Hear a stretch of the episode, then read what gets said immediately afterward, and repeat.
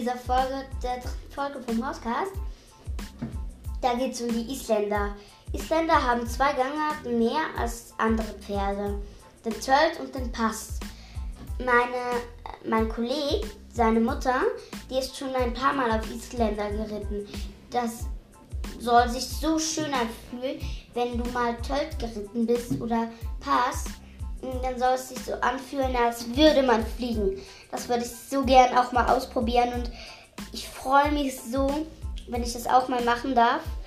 Und auf jeden Fall, Isländer sind Ponys. Sie sind ein bisschen größer als Ponys, aber auch nicht gleich so groß wie ein Pferd. Und die Isländer sind sehr zutraulich, ganz gut für die äh, Reitanfänger und Reitanfängerinnen.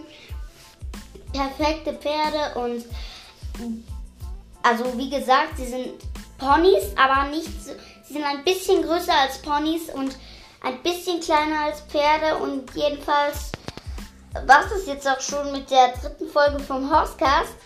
Bis zum nächsten Mal und tschüss.